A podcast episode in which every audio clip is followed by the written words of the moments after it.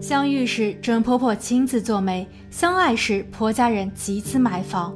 婚礼上婆婆喜笑颜开，婚后的婆婆操碎了心。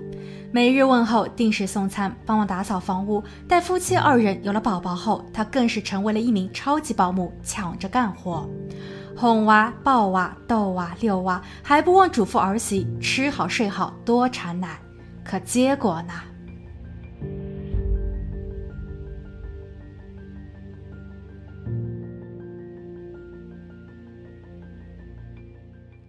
？Hello，大家好，我是鬼灵异。一九九七年，一部名为《完美母亲》的电影上映。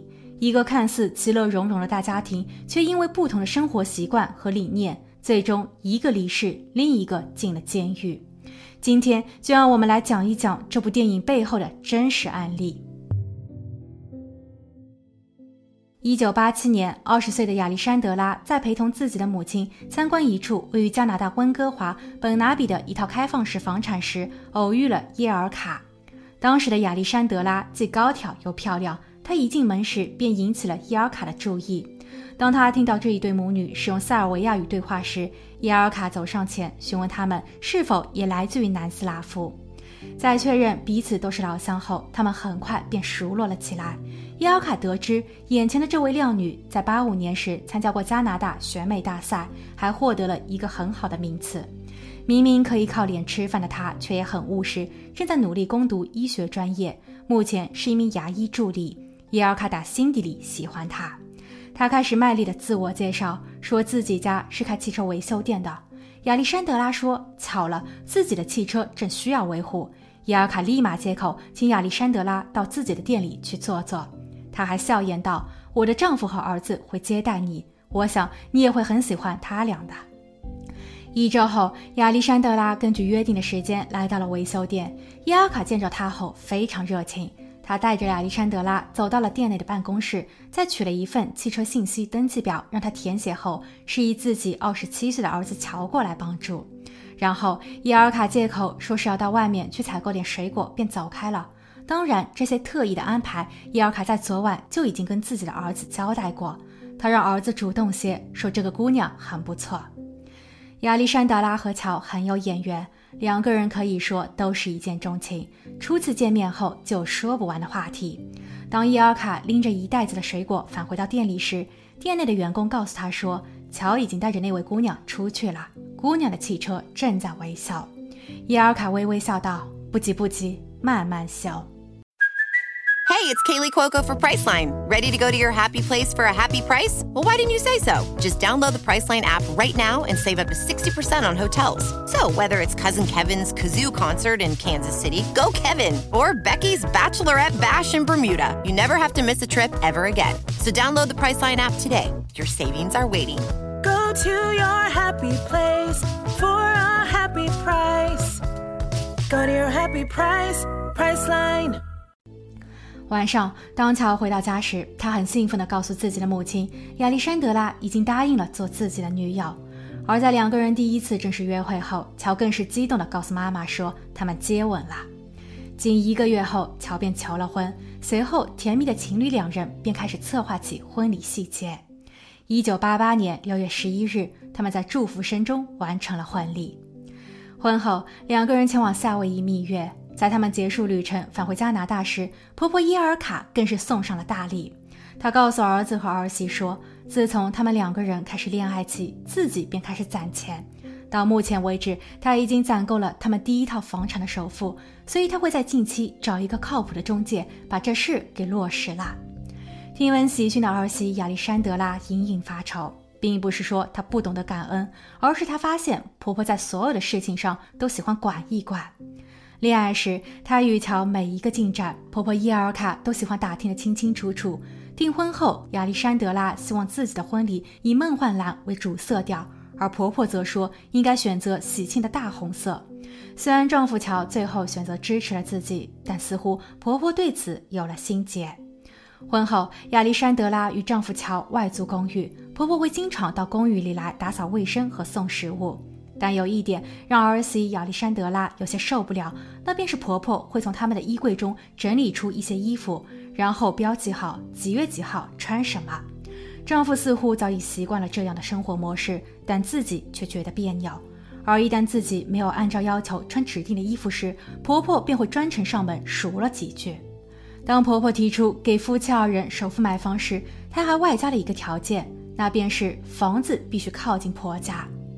亚历山德拉在事后又跟乔沟通过，他认为他们已经成年，有独立思考和行为的能力，所以希望乔可以和自己的母亲说说，省心点，别管这么多。乔在听后表示支持，但婆婆却依旧不请自来。几个月后，婆婆告诉儿子乔，新房源已经相中了，距离婆婆自己的家只有五分钟的车程。乔听后便立马回家，开始做起老婆的思想工作。他知道老婆想要更多的空间，但这事真的没有必要，跟钱过不去。如果是单靠他们夫妻二人的工资买房，还不知要猴年马月才能拥有自己的独栋房产。亚历山德拉对此也不好拒绝，但紧接着问题随之而来。在装修厨房时，儿媳想要选用红色的瓷砖，婆婆却说那不好看。被夹在中间的乔虽然依旧站在妻子的身后，也似乎跟自己的母亲开始冷战。但问题是，乔在自家的汽车维修店工作，他还需要从父母那儿拿取工资。一九八九年年底，在夫妻结婚的一年后，他们有了儿子布兰登。小生命的到来，给到了亚历山德拉带去了希望。起码婆婆伊尔卡在那时每天都是乐呵呵的，她抢着抱娃、哄娃、逗娃、遛娃，这给夫妻二人足够的时间去适应成为爸妈的新身份。但也很快矛盾开始激化，由于两代人的不同育儿理念，儿子和婆婆会就如何母乳喂养、多久喂一次、晚上宝宝哭了是否要及时抱起。夜光灯的亮度该如何设置等等问题，经常发生争论。婆婆还责备亚历山德拉不为宝宝母乳忌口，似乎在婆婆的眼里，儿媳是一个不合格的妈妈。这一度使亚历山德拉十分难过。半年后的某一个晚上，丈夫乔提议带着妻子外出兜风，看看风景，就像两个人当初刚开始恋爱时的那样。因为自从有了宝宝后，他们已经很久没有出去浪漫过了。但亚历山德拉却放心不下儿子。乔劝说道：“我们可以把孩子交给奶奶看，况且只是出去玩一小会儿，没事的。”在乔的陪同下，他们把儿子送去了婆婆家。在婆婆伊尔卡接手时，亚历山德拉还特意嘱咐说：“等一会儿热一下奶给他喝就行了，其他的不需要给他吃。”但谁知，等夫妻二人赏完夜景，去婆婆家领宝宝时，宝宝却陷入了昏睡状态。婆婆还吹嘘道。宝宝睡得可真香，这都是他的功劳。他为了能够帮助孩子助眠，特意用茶叶兑了奶喂宝宝喝。亚历山德拉听后急疯了，他赶紧掐了掐宝宝，但宝宝却没能醒来，而且他觉得宝宝的呼吸变得十分虚弱。他实在是无法想象，怎么能给一个还不满周岁的孩子去喝茶呢？不过幸好，孩子在被送往了医院检查后，发现并无大碍。但也通过这一件事情，她不再信任婆家人，尤其是婆婆，她总是按着自己的性子去做事。一九九零年春季，亚历山德拉申请离婚，她的丈夫乔在这一次并没有选择和解。离婚时，双方都吵得很凶。亚历山德拉的要求很简单，她要孩子，但婆家人却表示。不想好好过日子的是亚历山德拉，丈夫乔在这一段婚姻中并没有原则问题，所以是亚历山德拉把婚姻当成儿戏，她应当净身出户。婆婆伊尔卡甚至还计算了一些赔偿费用，例如她给这一对夫妻购置了电器，需要儿媳折旧补偿。在协议离婚期间，亚历山德拉暂时带着儿子住回了娘家，乔似乎也不再关心他们，两个人的离婚官司打了一年多。一九九一年十一月，法院宣判亚历山德拉将获得对儿子的完全监护权。婆婆当初付首付买来的房子，介于后期是由小夫妻二人共同还贷的，所以属于夫妻婚后共有财产。最终也将判给亚历山德拉。乔还需要每一个月支付儿子抚养费六百加币。乔对此并没有发表意见，但他的家人，尤其是母亲伊尔卡，却表现出了愤怒。他辱骂前儿媳是个骗子，为了高攀婆家，曾苦苦巴结自己和儿子，目的并不单纯是来抢钱夺子的。判决后，亚历山德拉并没有从娘家搬回去，因为婆家人在输掉了房产后便动手切断了水管，而且那栋房子距离婆家很近，亚历山德拉并不想与他们再相遇。在离婚的八个月后，亚历山德拉慢慢找回了原有的生活。一九九二年八月五日，他像往常一样，下午六点准点下班。在与同事们有说有笑地走出牙科诊所时，他的生命也进入到了倒计时。当时，他与另一位经常搭乘他汽车的伙伴 B 分别走向了汽车的两边。在亚历山德拉坐上了主驾椅，并俯下身把包放置在座椅下方时，他的身后传来了六声巨响。伙伴 B 赶紧抱头俯身，呈自我防卫状态。当他从震惊中缓过神来时，只听见旁边的汽车发动机在轰鸣。他抬头瞄了一眼，一辆红色的轿车急速驶去。而此时，亚历山德拉的头耷拉在了伙伴 B 的背上。B 赶紧推开车门，跑回诊所，并试图寻找那些还没有下班的医生过来协助。牙科诊所给警局拨打了电话。很快，亚历山德拉被送进了医院，但最终他没能醒来。警方勘查后发现，受害者的车上共有四个洞眼，亚历山德拉的头部也中了两发。根据地上的弹壳，可以判定作案工具是点三八口径的武器。探员还在车内发现了一张记有车牌号的电话账单。除此之外，现场共有三十人注意到了当天的这辆红色汽车。结合他们证词，警员得知汽车上应该坐着两位留着黑发的高加索男人，他们都戴着面罩、太阳眼镜和乔帽。由于案发当日天气炎热，所以他们显得格外异常。而在事发的前四个小时，汽车就已经在这里附近开始绕圈了。有心人记录下了该车的车牌号。经过调查，这辆红色的轿车在事发的一周前刚刚被盗。事件发生后，第一个被怀疑的便是前夫乔。他与亚历山德拉有着经济纠纷，因为就在此前不久，亚历山德拉刚刚向法院起诉了前夫，说他并没有依照之前的判决定期支付儿子的抚养费。乔对此的解释是自己失业了，但他所在的汽车维修店生意却依旧很红火。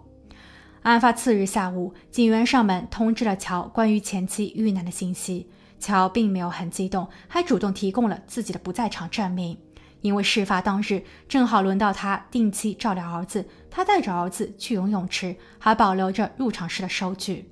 不过，乔接下去的行为耐人寻味，他没有直接去参加一天后前妻的葬礼，而是骑着摩托车攀上了一个山顶，俯瞰着前妻被下葬的整个过程。由于摩托车的反光镜折射了太阳的光芒，所以几位亲友发现了他。亚历山德拉的闺蜜则向探员透露，差不多在一个月前，亚历山德拉收到了一个匿名包裹，里面是一本书，内容有关于一名女护士在与她的丈夫分居后发生了各种离奇的事件，并最终神秘离世。该书还被人做了记号，例如在女护士离开她丈夫的这一章节中，旁边备注了“背叛可耻”；在女护士家的前院意外火灾的那一章节，旁边备注着“惩罚进行中”。而在最后，女护士突然意外离世的那一章节中，旁边更是备注有“你也将毕业”。亚历山德拉一开始并没有把她当回事，但就在收到书的几天后，某一个夜里，她正在与闺蜜坐在自家聊天时，前院莫名的突然着火。亚历山德拉被吓得不轻，她后来在闺蜜的提议下，请了一位私家侦探奥奇帮忙调查，因为除了可疑的书外，亚历山德拉还发现有人正在跟踪她。私家侦探奥奇在接手后对亚历山德拉说：“如果下一次再发现有跟踪者，就一定要记下对方的车牌号。”这也就是为什么亚历山德拉的车内有一张记载着车牌号的电话账单。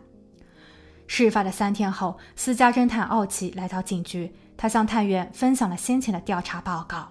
首先，亚历山德拉在离世前已经处于极度恐惧的状态，他曾感觉自己的日子不多了，他也曾因此去算过一卦。得到的结果是，在他生命最后一刻会撞上一辆红色的轿车。此时，亚历山德拉非常紧张。当他向私家侦探奥奇说出这一些事情时，整个人都还哆嗦着。奥奇在事后派出了手下，暗中保护着亚历山德拉，还针对最有可能对其不利的婆家人进行了跟踪和调查。他们也确实发现了一辆可疑的白色汽车。某个阴天，他停在了亚历山德拉儿子布兰登日托所的门口，里面坐着一个戴着太阳眼镜的年轻男子。当布兰登放学被母亲接回家时，这辆白色汽车尾随了很长的一段路。奥奇的手下记下了当时的这个车牌号，这与亚历山德拉电话账单上的那个车牌号仅相差了一位数字。警局根据这一条信息追查到，这辆白色汽车的所有人叫米兰，而米兰的工作地就是婆家人的汽车维修店。事发时，婆婆伊尔卡和自己的丈夫都在店内，但这个米兰却不在。八月九日，事发第四天，逃逸的红色轿车被找到，它停放在了一家麦当劳的门口。法医对汽车进行了检测，他们提取到了一组指纹和一根头发，但那不属于米兰。在将数据输入到系统后，发现指纹匹配到了一个叫 L.D 的偷车贼。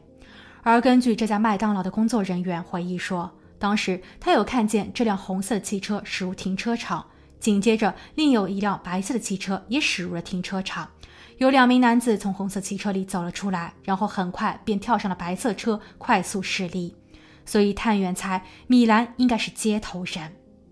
了解到这一些信息后，探员和私家侦探强强联手，他们开始对婆家人和白色汽车的主人米兰以及偷车贼 L.D 进行了监视。八月十号，事发第五天，米兰突然去到了婆婆伊尔卡的家，之后两个人开车去了某个购物中心。他们在进入商场后分开行走。婆婆去到了 ATM 机前取了钱，但米兰和婆婆再一次会合。婆婆将米兰送回到她的公寓。米兰下车时，她的口袋鼓鼓的。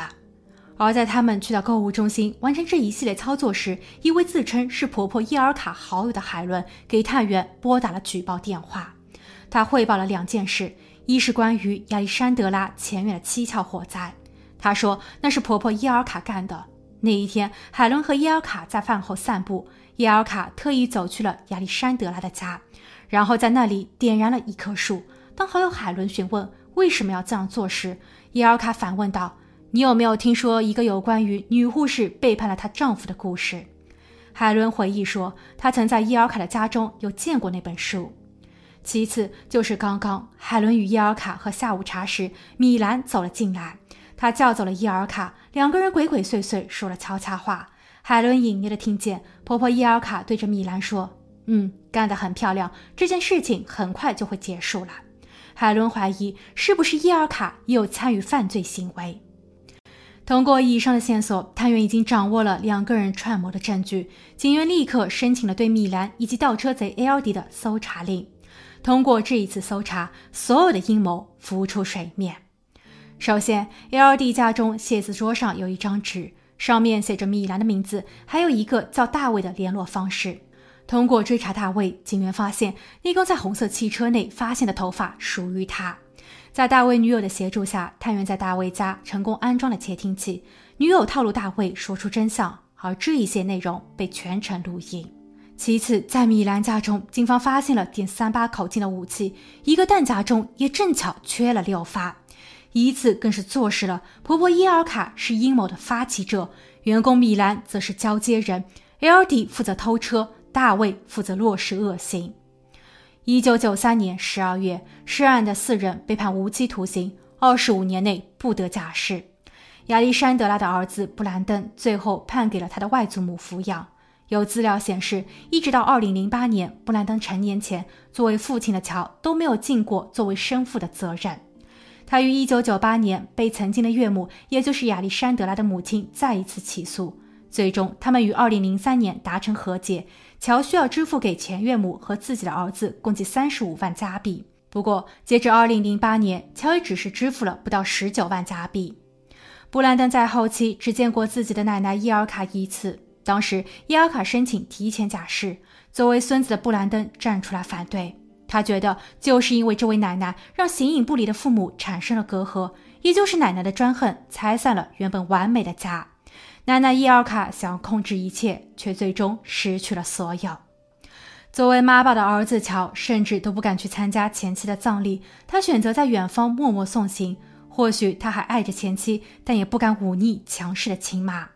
没有证据显示乔参与或是知晓伊尔卡谋害儿子的行动，但也可以说，乔的不发声、不及时纠正亲妈的干预行为，成为了间接的纵容者。案子的最后，我想说，爱情是两个人的事情，但婚姻是两个家庭的事。我们想过什么样的生活，取决于我们找一个怎样的人，以及对方拥有一个怎样的家庭。健康的婚姻是男女双方各自都退出自己的原有家庭，从而组建一个新家，而不是说其中的一方去融入到另一方的家庭中。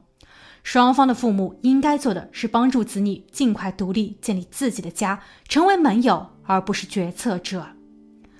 好了，今天的故事就分享到这，我们下期见。